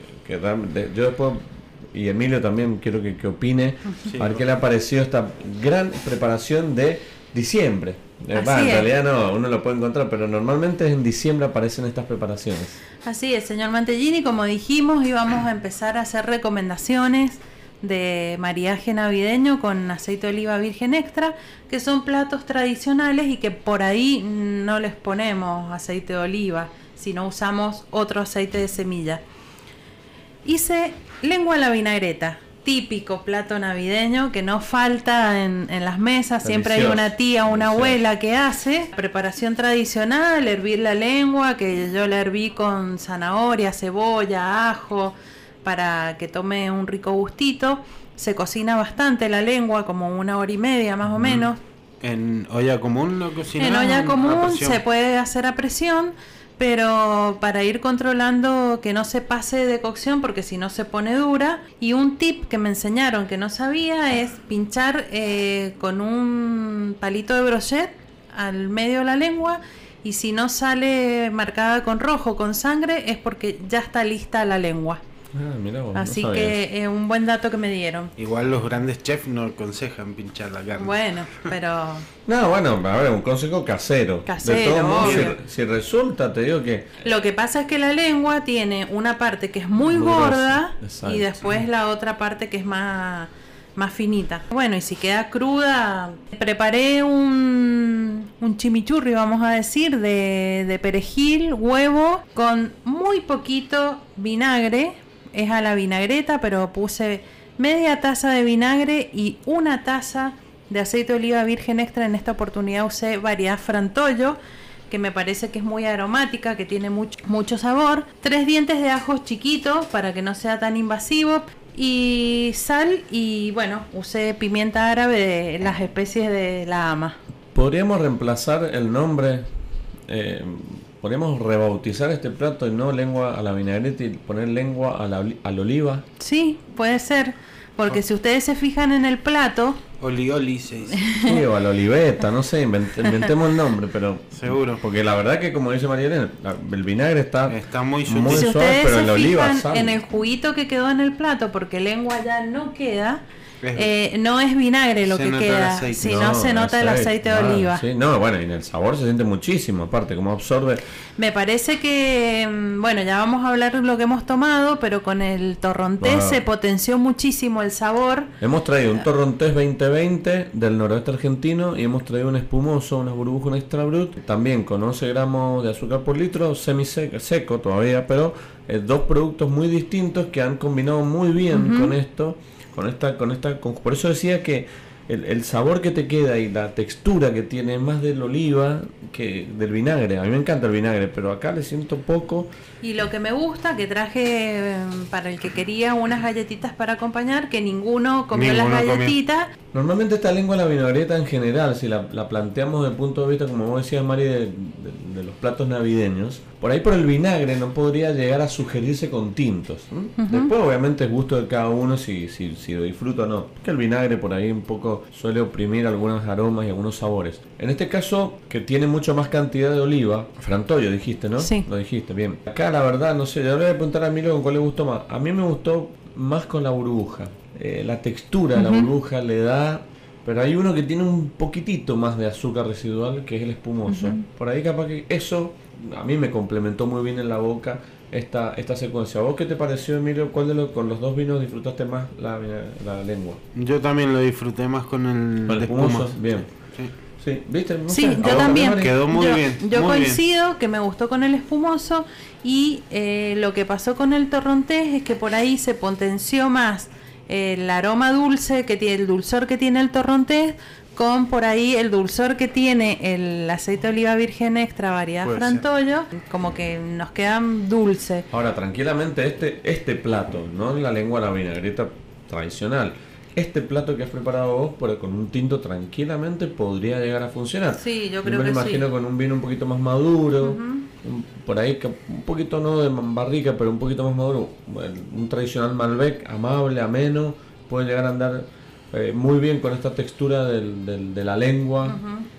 No sé si a la vinagreta en este caso, por eso decía de rebautizarlo. Claro, es una, es una reversión de la lengua a la vinagreta, esto porque no es vinagreta, tiene muy poquito vinagre. No, no, tal cual, tal cual. Me parece que es una muy buena opción para aplicar y para nuevamente recordar y refrescar para las preparaciones de este fin de año, si, si vamos al caso, podamos utilizar también el, virgen extra en, las preparaciones que, utilicemos, que preparemos, que pensemos. Todo, todo lo que nosotros cocinamos eh, tenemos que reemplazar el aceite de, de semillas por el aceite de oliva virgen extra porque eh, por ahí soy muy reiterativa con esto, a pesar de ser un producto exquisito, es beneficioso para la salud.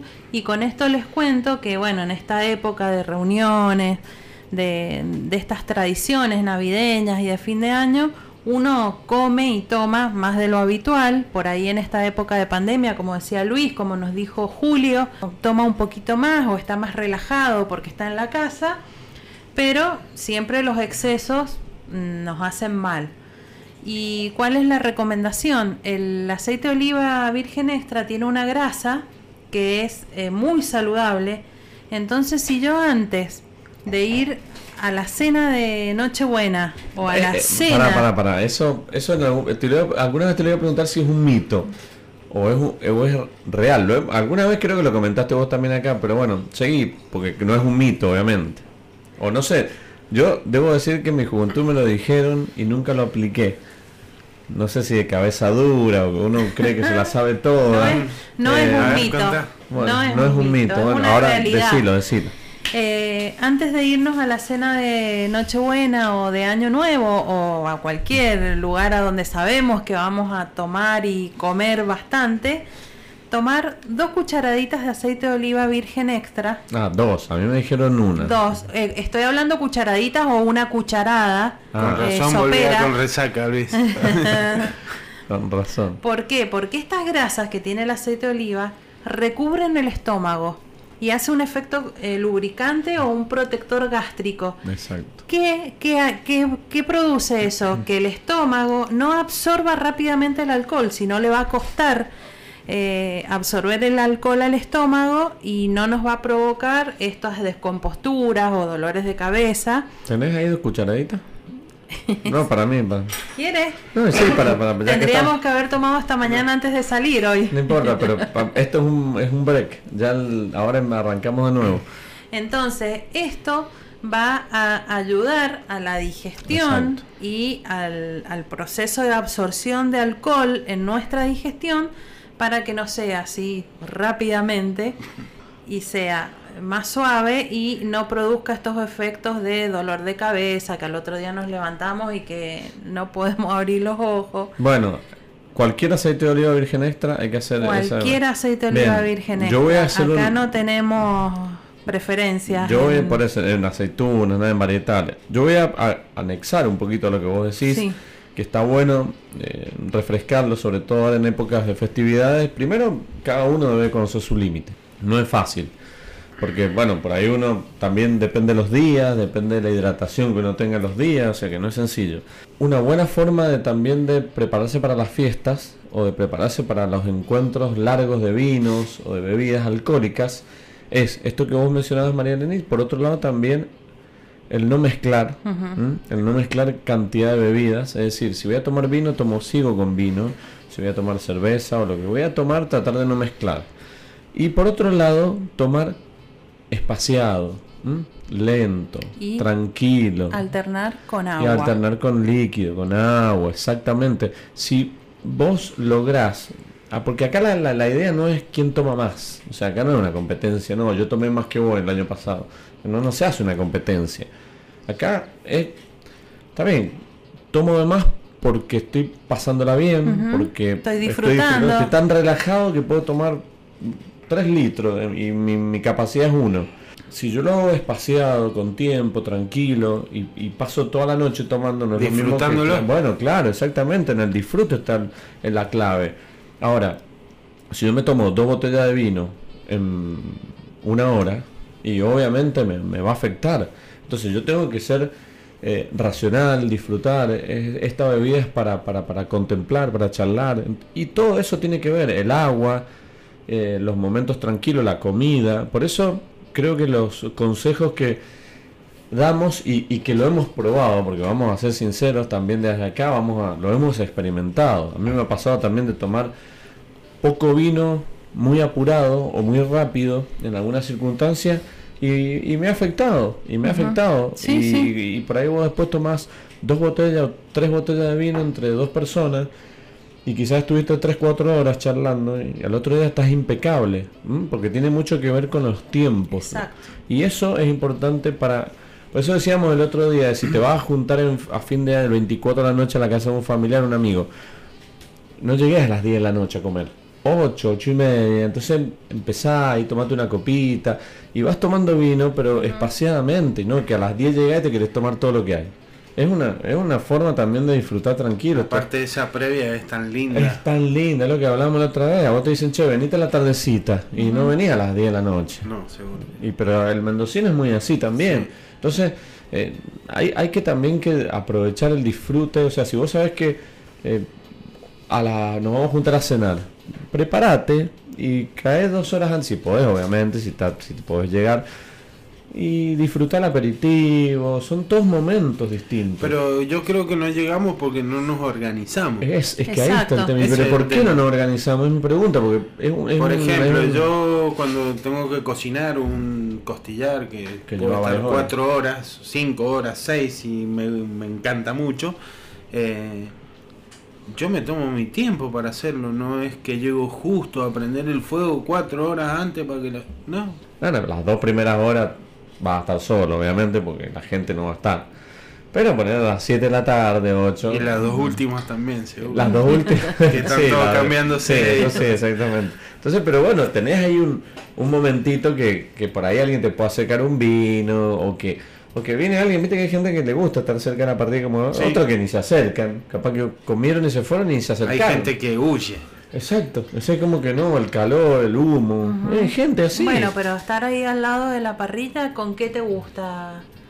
Por lo general... Mm, ¿Hay alguien que te asiste alguna vez? Sí. Sí, general. me asisten, pero por lo general como cuando, cuando estoy trabajando, trabajo solo, porque estoy en mi, en mi mundo y y no tomo no tomo alcohol, no tomo vino, nada. Bueno, con el trabajo. En, sí. Pero en, el entorno. En mi disfrute en mi casa, o, cocinando para mi familia, sí, me tomo. Eh, bueno, pero ¿te asiste alguien?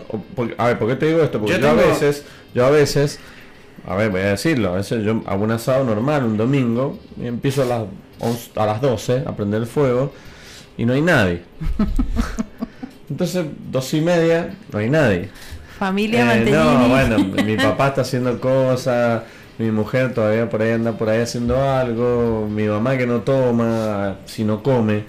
Entonces me encuentro solo. Entonces me tengo que traer la botella al lado de la parrilla y servirme. Siempre, a mí siempre alguien me trae algo. Ah, lo, mío, es muy solitario. Y ahora tengo un algo nuevo en mi manera de cocinar, es que me acompaña mi hija, mi hija Eva, que es lo mejor del mundo. Bueno, Eva la hemos tenido acá. Sí, también su palabra hemos tenido. Bueno, podría haber venido. y es algo que es impresionante que una niña te acompañe. Y bueno, y bueno pero esa es justo eso te iba, te quería preguntar. Em, ¿Quién fue tu musa inspiradora? ¿Quién, de dónde sacaste esta pasión por, por la parrilla, por, cocinar? Por ejemplo, yo tengo una imagen que no sé, a lo mejor si fue él o no, eh, de nuestro padre. Mi papá era un gran asador, le encantaba también y para cocinar para un montón de gente. Y tengo la imagen de mi hermano parado ahí firme como un soldado al lado de la parrilla mirando. Sí, eso es muy cierto. Un asistidor psicológico. Es muy cierto porque siempre me gustó, siempre me atrajo, eh, porque tiene una mística, algo, y es muy lindo.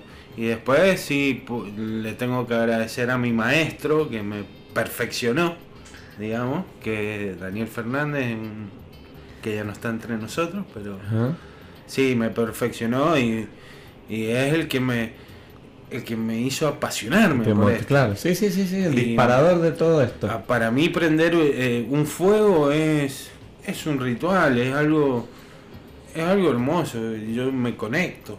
Y, no es que alguien se lo. Porque, a ver, esto no te lo enseña alguien, no es que te dice, che, vení el domingo a las 11 que te voy a enseñar cómo hacer una clase. Y vos tenés que estar ahí, que si no te gusta no lo va a absorber. vos lo absorbes solo. a manejar. Claro, exactamente. Esto lo absorbiste Esto lo absorbes solo. Y, y siempre siendo observador y respetuoso, porque hay mucha gente que como vos decías más temprano, no te gusta que se metan en tu parrilla o, o en tu cocina o en lo que sea.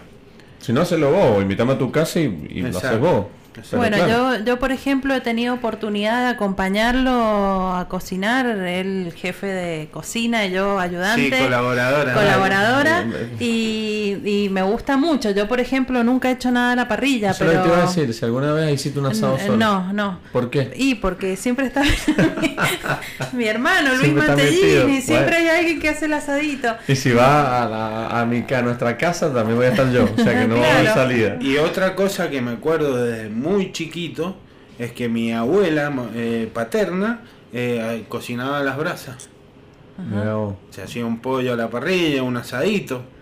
Claro, porque, porque mi abuelo, ah, mi abuelo don Emilio Puerta no hacía asado, nada. Mi no papá ponía ni un clavo. Pero sí le gustaba tomar vino. Sí, sí, era un apasionado. Y eso es lo que nos inculcó desde chiquito. Siempre nos convidaba un poquito. Vino con soda. Bueno, siempre yo lo he contado acá. Sí, pero.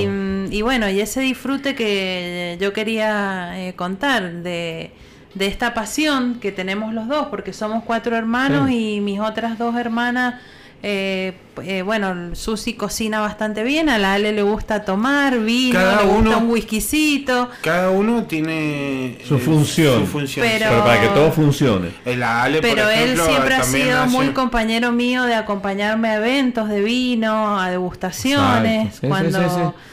Bueno, ella es la que me llevó a conocer un poco más del vino. Este camino sin salida. Porque cuando yo era más joven tomaba por tomar, digamos. sí, sí, sí, sí, Entonces ahora uno está aprendiendo, estoy aprendiendo mucho más de aceite de oliva también, que es algo que, que no lo tenía ni en, la cabeza, ni en cuenta.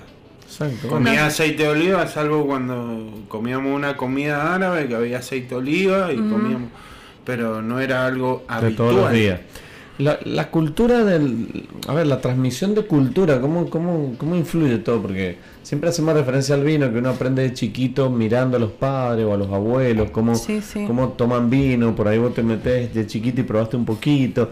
Pero no solamente eso va a la cultura del vino, sino también a la cultura, en este caso, como mencionas, del asado, de la parrilla. Yo también tengo recuerdos de, de, haber estado a mi abuelo y, estar ahí y ver y prestar atención y, esas cosas te quedan y después te gustan, te gustan o te gustaron y hoy lo haces con, con placer.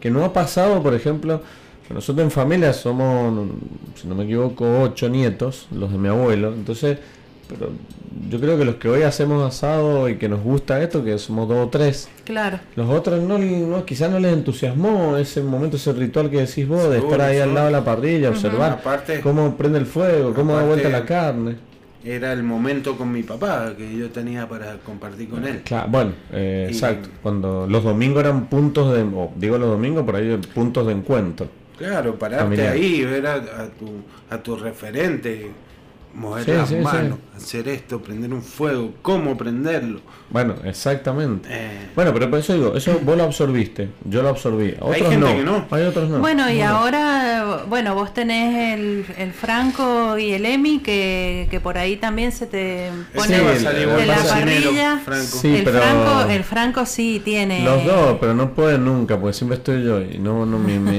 pero... yo no puedo, me tengo que meter, yo no me Hágase a un lado, hágase a un lado, es bueno nosotros nosotros tenemos ahora el Santi, nuestro sobrino, que le gusta hacerle un asadito a mi hermana. Estoy súper orgulloso. Y, que lo llama por teléfono. Escribe, que me manda audio y que me pregunta cómo prendo el fuego, cómo doy vuelta. Bueno, es hermoso eso. Yo una vez que estaba de viaje, em, en una juntada de unas amigas de Noé, mi hijo, el más grande, hizo el asado. El 95% lo hizo él. Bueno, lo hizo porque había que hacerlo, porque era el que estaba para hacerlo. Y lo hizo. y después hicieron un videito y le preguntaron si estaba, era más rico al hermano, perdón, que más chiquito, si estaba más rico que el, que hace papá y dijo que sí, pero bueno. Eso está muy mal. Pero bueno, eso, eso es una falta de respeto. eso es feo, pero de todos modos, pero, ahí ves cómo cómo solos, por lo menos, eh, han entendido un poco el proceso. Obviamente cuando estoy yo los domingos, lo, dejo hacer algo un ratito. Y... El, otro hijo no le da ni bola al asado. Claro, bueno, el otro más chico, por ahí capaz que... Pero bueno, yo creo que de todos modos, como hablamos recién, eh, absorben ellos momentos y absorben aprendizaje. Después quizás lo aplican o no. Exacto. En el vino pasa lo mismo. Hay gente, ¿cuánta gente que no debe tomar vino hoy? Y que en sus casas se tomaba vino. Y capaz que no toman vino, no, no siempre la regla es que si toma vino la generación, todos toman vino. Mira, yo hice una prueba una vuelta con mis amigos y decíamos, bueno, a las 10 nos juntamos para comer un asado. Listo. Yo caía 11. Llegaba y lo tenía que hacer yo igual. Así que eh, Eras el designado sí, o sí naturalmente. Designado. Hice esa prueba, pero es algo que me encanta cocinar. Sí, sí, sí, sí. Eh.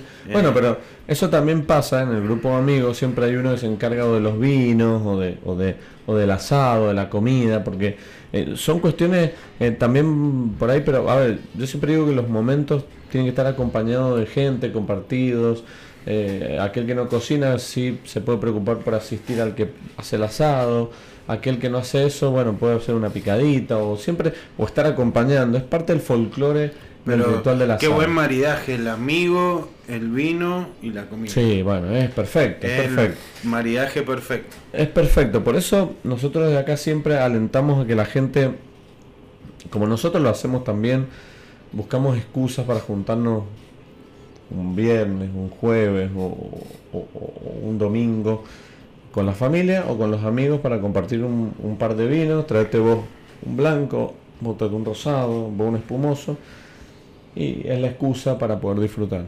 Porque al fin y al cabo, eh, esto es lo, que nos gusta y nos, da mucho placer. Así que bueno, eh, es parte de lo lindo de esto.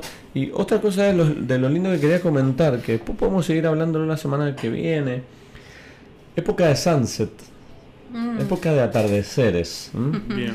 Eh, normalmente llega octubre, noviembre, hoy un poquito más atrasado. Normalmente llega septiembre, octubre y aparecen los sunsets, los atardeceres en las bodegas. En las bodegas, en los bares, en los restaurantes. Y, está bueno, está bueno. Eh, a mí me gusta.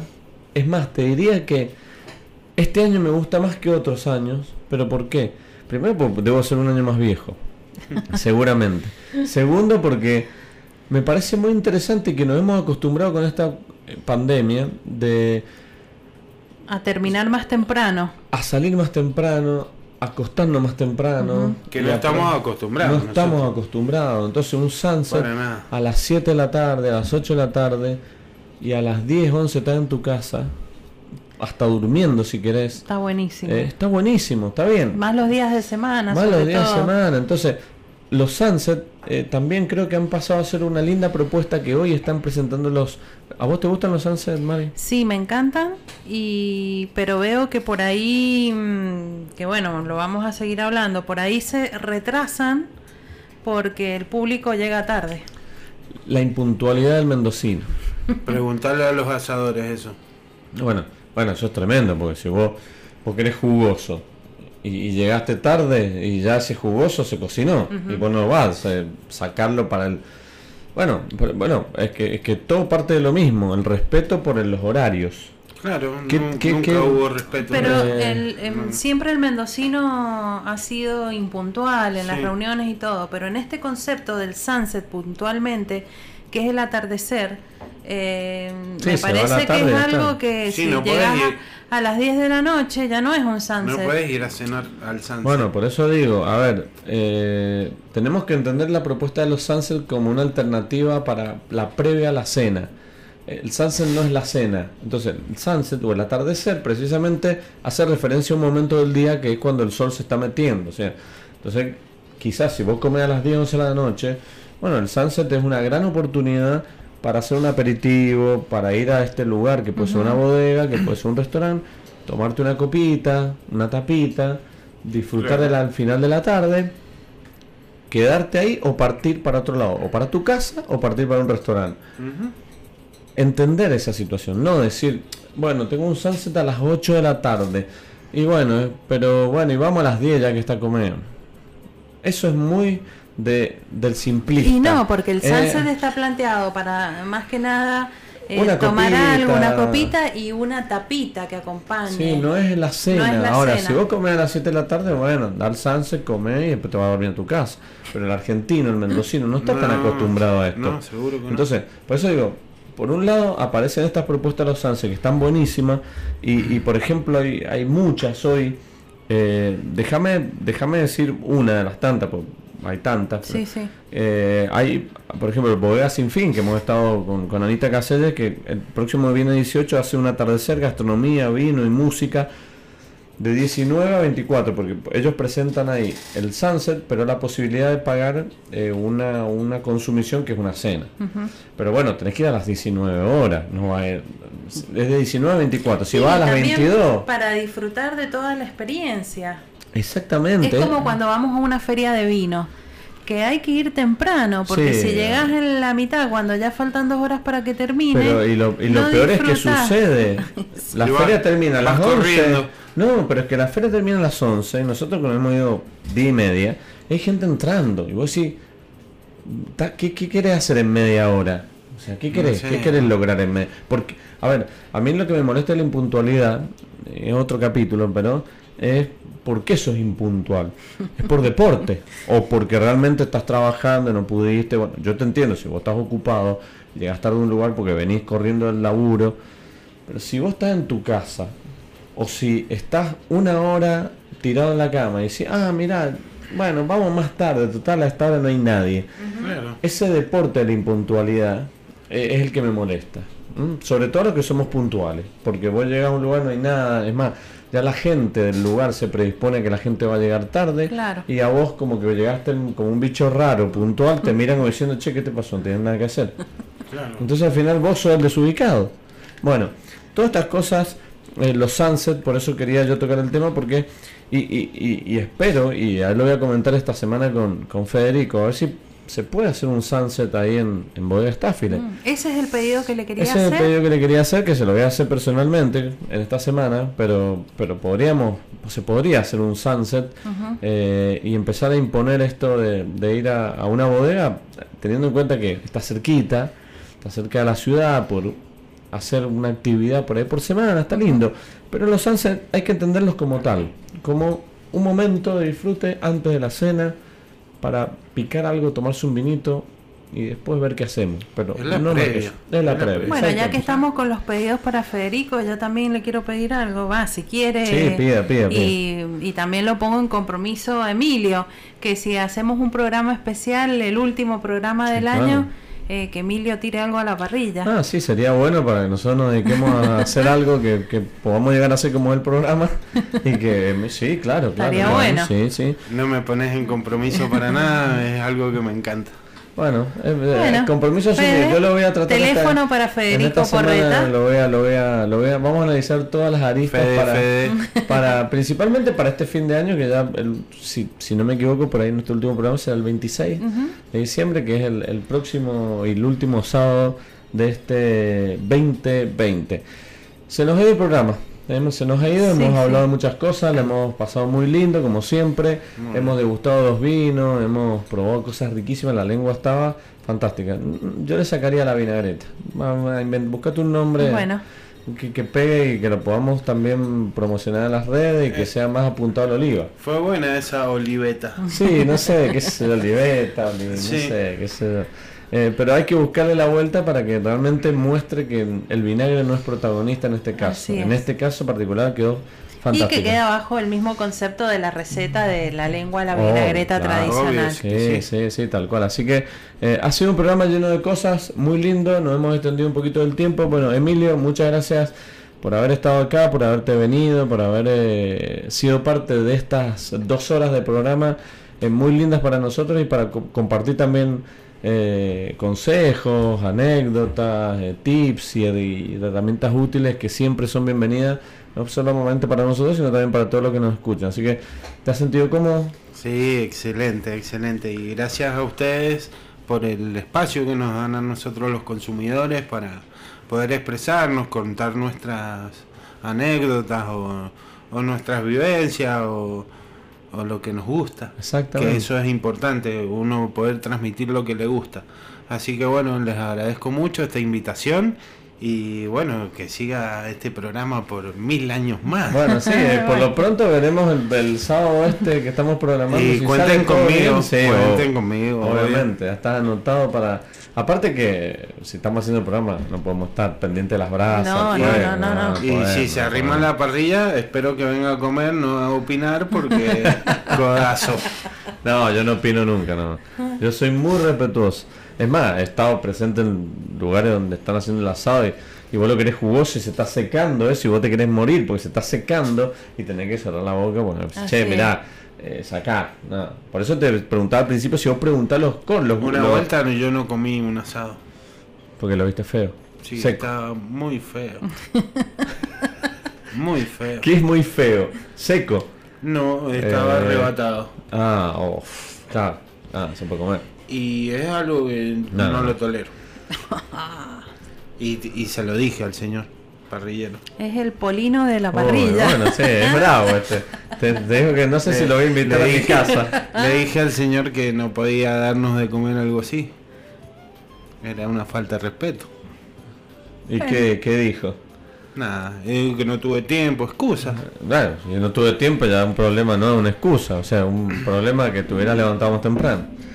Bueno, todas esas cosas, hay un montón de secretos lindos para que la parrilla engloba y que tiene mucha relación con esto de los placeres, el compartir el vino, que hemos aprendido y que siempre nos disparan cosas para pensar. Así es. Gracias Héctor por la operación del otro lado. Eh, Mari, muchas gracias nuevamente por todos estos consejos y sobre todo por esta lengua a la oliveta que has traído, que está fantástica porque eh, hemos probado algo nuevo. Eh, yo decía que ayer estaba probando una eh, probé una lengua a la vinagreta y, y, pruebo porque me gusta, por ahí compro en otros lugares, en roticerías y, la verdad que esta está fantástica. Bueno, muchas gracias, me alegro que les haya gustado, esa es la idea, acercar eh, el aceite de oliva virgen a, toda nuestra receta. Eh, agradezco a Emilio y a Julio que participaron hoy en el espacio consumidor, que es un espacio que junto con Luis nos gusta mucho porque eh, darle la palabra a, como quien eh, más temprano dije, eh, el consumidor, que es quien en definitiva hace que, que todo funcione. saber sus experiencias, escuchar al consumidor, a ver qué es lo que le gusta, qué no.